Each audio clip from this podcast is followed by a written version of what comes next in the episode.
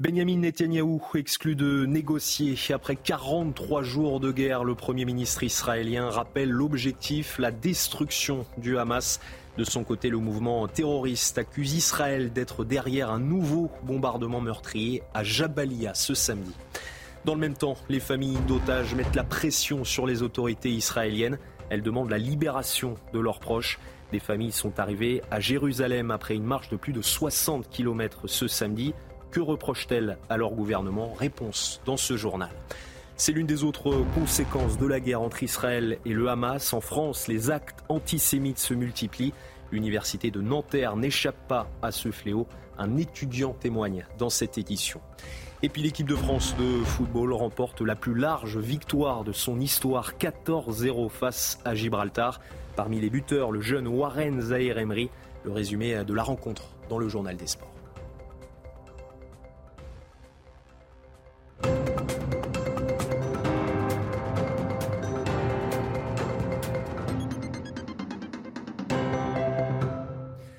Bonsoir à tous et très heureux de vous retrouver sur CNews pour l'édition de la nuit. Après plus d'un mois et demi de guerre entre Israël et le Hamas, les combats continuent au nord de la bande de Gaza. Sur place, l'armée israélienne mène des opérations militaires. Ce samedi, des frappes de Tsahal auraient fait plus de 80 morts à Jabalia, selon le mouvement terroriste palestinien. Une information non confirmée par l'armée israélienne. Benjamin Netanyahou a rappelé l'objectif principal d'Israël, détruire le Hamas. Il exclut également de négocier. Le point sur la situation avec Harold Diman. Après 43 jours de combat, l'armée israélienne a complètement cerné Gazaville et surtout l'hôpital Al-Shifa. Les soldats israéliens sont entrés dans l'hôpital, ont découvert du matériel militaire, mais n'ont pas trouvé jusqu'à présent un véritable quartier général des forces du Hamas. Le gouvernement israélien a annoncé en conférence de presse certains points clés. Il n'y aura pas de prise de territoire par Israël dans la bande de Gaza. Et il n'y aura pas de négociation avec le groupe terroriste Hamas tant que les otages ne seront pas libérés. Le Premier ministre Benjamin Netanyahou a été formel. L'ouverture des points de passage sera maintenue pour qu'une certaine quantité de denrées et médicaments et une petite quantité de carburant puissent passer. La raison à cela, dit Benjamin Netanyahou, faire montre de bonne volonté envers les pays étrangers amis et surtout des États-Unis. C'est explicite. Aussi, Netanyahou et son ministre de la Défense, Yoav Galant, le répètent, l'aviation israélienne continue de tirer sur le Hezbollah dans le sud libanais. Enfin, les deux hommes laissent entendre que l'armée israélienne devrait bientôt entrer dans le sud de Gaza pour pourchasser la direction du Hamas, un programme de poursuite de la guerre jusqu'à ce que le gouvernement appelle la victoire. Depuis le 7 octobre dernier, huit otages français sont détenus aux mains du mouvement terroriste palestinien. Ils se trouveraient vraisemblablement dans la bande de Gaza. Parmi eux, plusieurs mineurs comme Sarah, 16 ans, ou Eitan et Erez, 12 ans, que vous voyez sur ces images. Pour le gouvernement français, la libération des otages est une priorité. Et justement, ce samedi, des familles d'otages du Hamas sont arrivées à Jérusalem après une marche de cinq jours débutée mardi à Tel Aviv. 63 kilomètres pour faire pression sur les autorités israéliennes. Le but, obtenir une libération au plus vite de leurs proches détenus dans la bande de Gaza. Florian Paume et Stéphanie Rouquier étaient sur place à leur arrivée. Après 63 km parcourus à pied de Tel Aviv à Jérusalem, les familles des otages entourées de leurs proches et de milliers d'habitants sont arrivées sous les fenêtres du bureau du Premier ministre israélien Benjamin Netanyahou. Ils sont venus ici pour faire passer leur message. Ils exigent que le gouvernement signe le plus rapidement possible un accord pour faire libérer les otages car le temps commence à être extrêmement long pour ces familles. 43 jours que leurs proches sont aux mains du Hamas dans la bande de Gaza. Propose justement d'écouter ces témoignages que nous avons recueillis. Comment se fait-il qu'on n'ait pas accès, qu'on ne sait même pas qui est en vie? C'est tragique, c'est tragique. Il paraît qu'il y a un bébé qui est né maintenant. Normalement, on, enfin, on ne sait rien. Personne ne sait rien. Il faut que le monde entier, et Netanyahu, il faut que le monde entier entende ce message, qu'il faut libérer les otages immédiatement. Il n'y a plus une, minute à perdre. Des enfants sont en danger, des femmes et des personnes âgées sont en danger. Ils n'ont aucun droit humanitaire. On demande à Israël de créer un couloir humanitaire, mais il n'y a pas de couloir humanitaire pour les enfants. J'ai quelques, quelques, gens que je connais là-bas, des amis qui sont, qui sont là-bas, qu'on ne sait pas s'ils sont vivants, on ne sait rien. Le, on, sait rien, vraiment, c'est horrible, on ne peut pas vivre comme ça.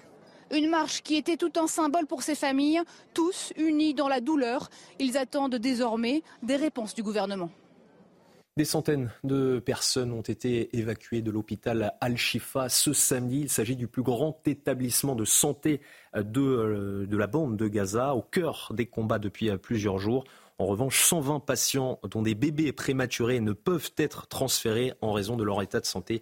Selon Israël, l'hôpital abriterait une base militaire du Hamas.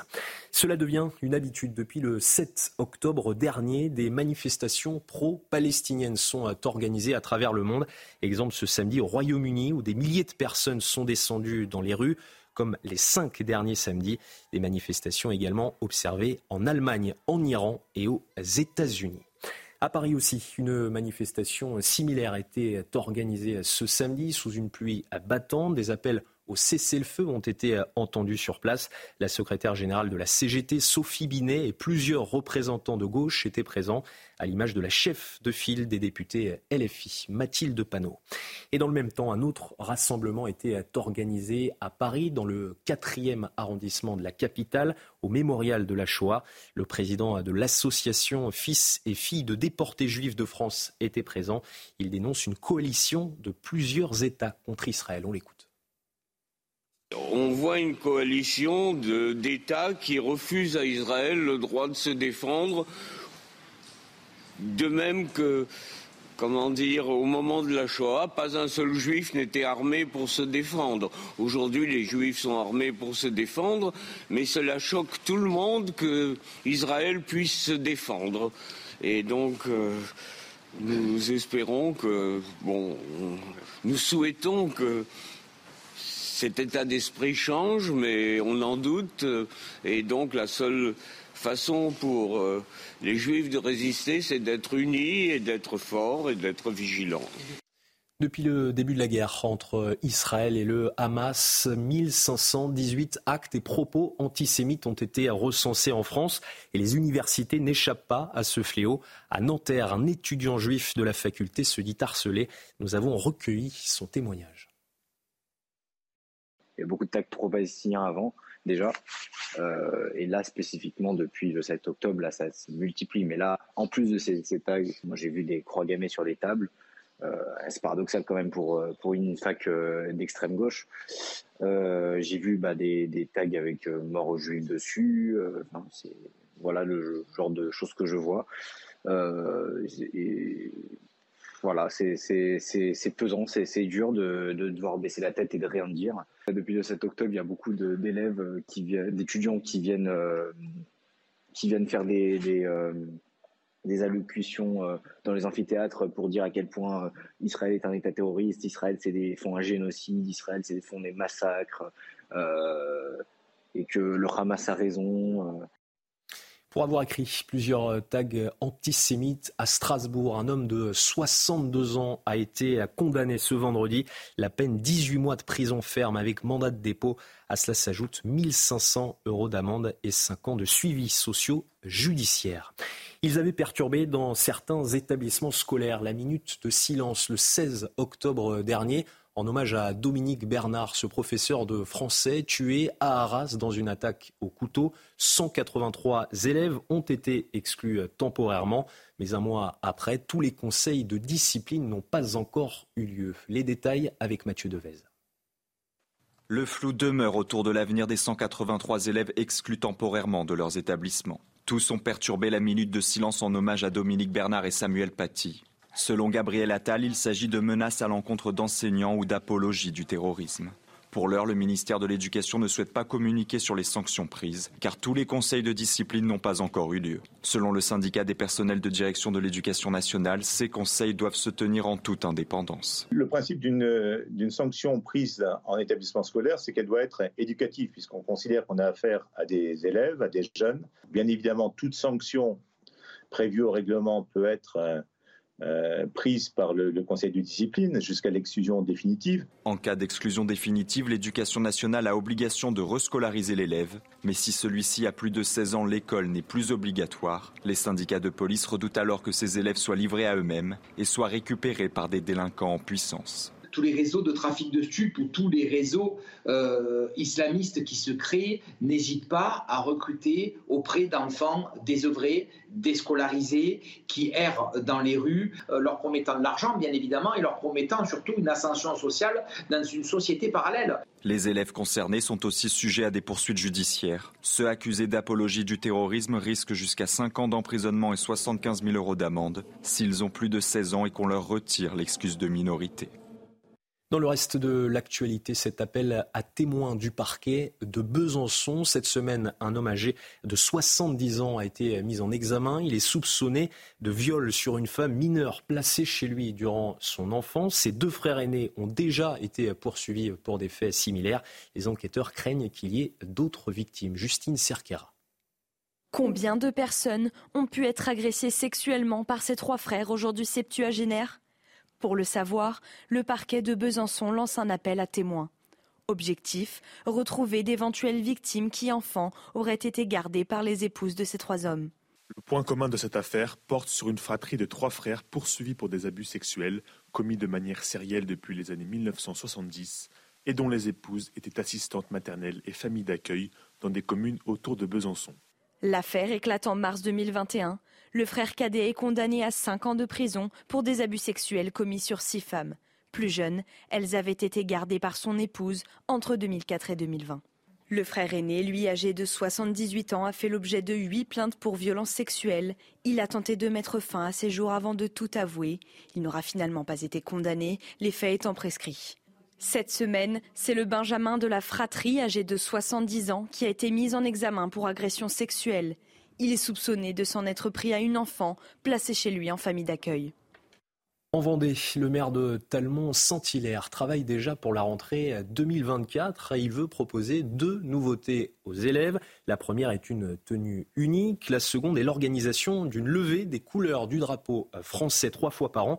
Alors qu'en pensent les parents d'élèves mais aussi les professeurs? Réponse dans ce sujet de Jean-Michel Decaze. Dans le bureau du maire, elle est quasiment prête. La tenue unique, ce n'est pas un uniforme, proposée aux élèves des quatre écoles de la commune de Talmont-Saint-Hilaire. L'idée c'est de partir sur un modèle simple, pratique. Euh, voilà, ça se met au-dessus euh, des habits euh, et ça se met voilà sur le temps scolaire, extrascolaire et puis quand on rentre à la maison, eh bien on l'enlève. Dans un sondage effectué auprès des familles, 56% des parents ont dit oui à cette sorte de blouse qui sera fournie par la mairie. Il y a un esprit de groupe, un esprit de camaraderie, et ça, ça se cultive. Ça ne gommera pas effectivement les inégalités, je n'y crois pas. Néanmoins, ils ont chacun la même dignité. Sur les quatre écoles, l'une d'entre elles a voté non. Les parents sont partagés. Ça paraît pas du tout être la bonne solution, puisque. Euh, les enfants auront malgré tout les mêmes chaussures, euh, des différences de marque au niveau des chaussures, du cartable, euh, des trousses, enfin de tout. Que tout le monde soit pareil. C'est peut-être quelque chose de favorable pour justement avoir des bonnes relations à l'école. Chez les enseignants, l'avis est plutôt négatif. Ce n'est pas l'école de monsieur le maire, disent les instits. L'autre partie du sondage porte sur la levée des couleurs et la reprise de la Marseillaise trois fois par an à la rentrée, le 11 novembre et le 8 mai. Les parents ont massivement voté oui à 71%. Les sanctions politiques s'enchaînent à l'encontre de Joël Guerriot. Le sénateur a été suspendu par son parti Horizon, mais aussi de son groupe parlementaire, conséquence de sa mise en examen. Le sénateur est soupçonné d'avoir drogué une députée à son insu. Il n'avait jamais autant plu en France sur 30 jours. Il s'agit tout simplement d'un record. Entre le 18 octobre et le 16 novembre, la France a enregistré un cumul moyen de 237,3 mm. Ces précipitations hors normes ont été causées par une succession de passages pluvieux, notamment dans le Pas-de-Calais. Gérald Darmanin était justement dans le Pas-de-Calais ce samedi après-midi. Il a rencontré de nombreux sinistrés. Après plusieurs jours de pluie et d'inondations, le pire semble être passé dans le département. Le ministre de l'Intérieur annonce le déblocage d'une enveloppe pour entamer la reconstruction des lieux endommagés. Jules Bedeau et Maxime Leguet ont suivi cette visite pour CNews. C'était une visite attendue. Quelques jours seulement après son premier déplacement dans le Pas-de-Calais, Gérald Darmanin était de retour dans le département. Il y a rencontré ici, dans cet espace, Pierre Desmith à Audruic, les élus de la commune, avant un moment d'échange avec les sinistrés victimes des inondations. Accompagné d'Agnès Pannier-Runacher, ministre de la Transition énergétique, Gérald Darmanin a ensuite pris la parole. Je vous propose de l'écouter. L'ensemble des systèmes de pompage du ministère de, de l'Intérieur et de la Sécurité civile est ici dans le Pas-de-Calais avec, vous avez vu, euh, des marins-pompiers de Marseille, euh, des formations militaires de la sécurité civile. Ils resteront tant qu'il y aura de l'eau dans les habitations, tant qu'il y aura de l'eau dans les entreprises, tant qu'il y aura de l'eau euh, chez les agriculteurs. Le ministre de l'Intérieur qui a également annoncé qu'une nouvelle aide exceptionnelle serait débloquée pour la région, une fois les estimations complètes des dégâts réalisées. Dans le reste de l'actualité, la fusée Starship de SpaceX a réussi son décollage ce samedi, mais la plus grande fusée du monde a une nouvelle fois explosé en vol. Pour son deuxième lancement test, les deux étages ont connu un désassemblage rapide non planifié selon l'entreprise. Pour rappel, lors de son premier vol au printemps, la fusée avait déjà explosé. Elon Musk, le patron de SpaceX, a malgré tout félicité ses équipes. Allez, restez bien avec nous dans un instant, votre journal des sports. Et on commence ce journal des sports avec la plus large victoire de l'histoire de l'équipe de France de football, 14-0 face à Gibraltar à l'Alliance Riviera de Nice. Le record précédent était de 10-0 face à l'Azerbaïdjan en 1995. Autre record dans ce match, Warren Zahir Emery devient le plus jeune buteur des Bleus depuis 1914. Malheureusement pour le jeune milieu parisien, il a dû quitter le terrain sur blessure juste après son but. Kylian Mbappé a profité de cette soirée magique pour inscrire un triplé et porter son total en carrière à 300 réalisations avant même de fêter ses 25 ans. On passe au tennis et les demi-finales du Masters de Turin. Yannick Sinner a validé son billet pour la finale contre le Russe Danil Medvedev. Une victoire en 3-7, 6-3, 6-7, 6-1. La qualité de première balle du jeune Italien de 22 ans a fait la différence. Le quatrième mondial disputera ce dimanche sa première finale dans euh, le tournoi des maîtres et ce sera contre Novak Djokovic. Et justement, le Serbe a dominé Carlos Alcaraz en 2-7, 6-3, 6-2. Le quatrième affrontement des deux meilleurs joueurs de la saison a tourné court. Djokovic a facilement contrôlé la rencontre. Le numéro 1 mondial se qualifie pour sa neuvième finale de Masters et tentera de devenir seul recordman du tournoi des maîtres avec sept titres. En finale, il affrontera donc Yannick Sinner qui a remporté leur confrontation en poule mardi dernier. Un mot de Formule 1 maintenant avec le Grand Prix de Las Vegas qui fait d'ailleurs beaucoup parler. Et après les polémiques ce samedi, Charles Leclerc a dominé les qualifications dans la ville euh, du Vice. Le Monégasque a réalisé le meilleur temps des trois manches. Carlos Sainz et Max Verstappen complètent les premières places de la grille. Côté français, Pierre Gasly partira quatrième. Le film des qualifications avec Hugo Dégouzel. Casino et un circuit urbain. Un tableau pas des paysans pour un monégasque. Leclerc, à l'aise depuis le début du week-end, d'une pôle décrochée haut la main, en signant le meilleur temps à chaque manche des qualifications. La Ferrari clairement au-dessus des autres sur ce circuit, mais cette saison c'est loin d'être un gage de réussite, six pôles et seulement un succès de Sainz à Singapour. C'est un moment appréciable pour l'équipe, pour, le travail qui a été fourni. Alors après, c'est sûr que la course est autre chose ici. Ça va être compliqué, la course va être longue, mais bon, je préfère partir devant que derrière. Devant, oui, mais Leclerc sera esselé. Sainz pénalisé, 12e sur la grille. Le monégasque livré à lui-même, mais confiant. On n'a pas fait beaucoup de tours en... avec beaucoup d'essence dans la voiture. Après, les peu de tours qu'on a fait étaient plutôt pas trop mal. Et on est sûrement plus proche qu'on l'a été cette année euh, en... en run course. Donc j'espère vraiment que c'est la course qu'on réussira à convertir en victoire. Et mettre fin à une série de 11 pôles sans jamais s'imposer. Il est temps pour Leclerc d'assumer enfin sa casquette de favori. Et après les Formule 1 à Las Vegas, les MotoGP, elles, sont au Qatar ce week-end et le suspense est total au championnat du monde. Ce samedi, Jorge Martin a remporté la course sprint. Il revient à 7 points de Francesco Bagnaia. Pour les Français, Fabio Quartararo a terminé à la 8 place. Johan Zarcos se place à une décevante dixième position. Et on termine cette page sport avec du rugby le top 14. Pour la huitième fois d'affilée, le Racing s'est imposé sur la pelouse du Stade français. Une victoire 13 à 9 qui permet au Racing de prendre provisoirement les commandes du championnat.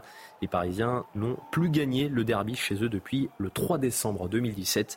Le résumé d'un match pluvieux avec Thibaut Duclos. Sia Colissi, pas encore équipé pour la pluie parisienne et toujours pas dans le groupe du Racing.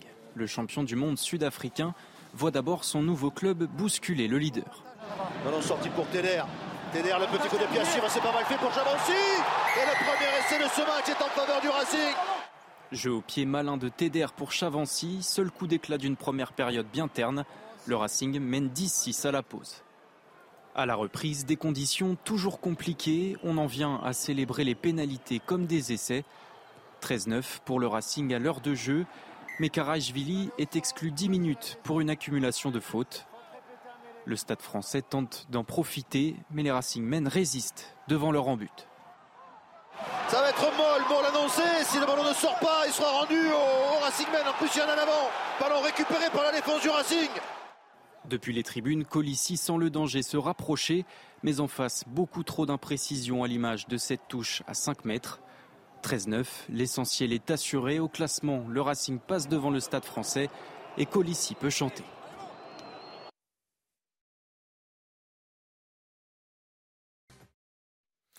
C'est la fin de ce journal, mais restez bien avec nous. Dans un instant, une nouvelle édition. Nous reviendrons notamment sur l'avancée de Tzal dans la bande de Gaza et la fermeté du Premier ministre israélien.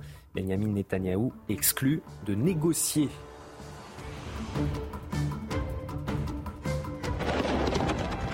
Retrouvez tous nos programmes et plus sur cnews.fr.